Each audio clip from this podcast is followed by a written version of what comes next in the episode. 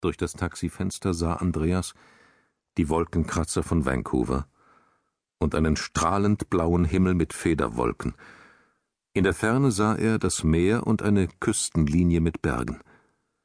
Er sah Jungen mit geschulterten Kanus, Männer in kurzen Hosen mit Surfbrettern, Mädchen mit Pferdeschwänzen auf Rollschuhen, sie schossen wie Tennisbälle über die Straße, direkt vor dem Taxi vorbei und um es herum. Sein Taxifahrer fluchte und gestikulierte mit den Händen. Weg mit euch!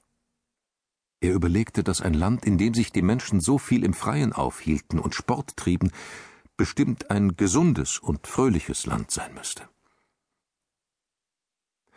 In seinem Hotelzimmer zog er sich sofort aus, obwohl es noch früh am Nachmittag war. Er streckte sich auf dem weichen Bett mit parfümierten rosa Laken lang aus, steckte das Himbeerbonbon, das auf seinem Kopfkissen lag, in den Mund und schlief ein. Er träumte von Flugzeugen und Bahnhöfen. Es war laut. Er hetzte hinter Elisabeth her. Der große Zeiger der Bahnhofsuhr sprang beinahe auf zwölf. Elisabeth drückte sich den weißen Hut mit Pfauenfedern auf den Kopf und rief Beeil dich, Schatz, der Zug fährt ab. So schnell er konnte, rannte er mit zwei Koffern, die ihm gegen die Knie schlugen, an den Wagen entlang. In jedem Abteil saß ein Bekannter.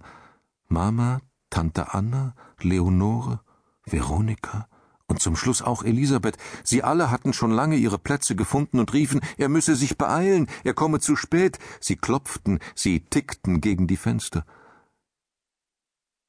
Er erwachte vom Geräusch eines Schiffshorns.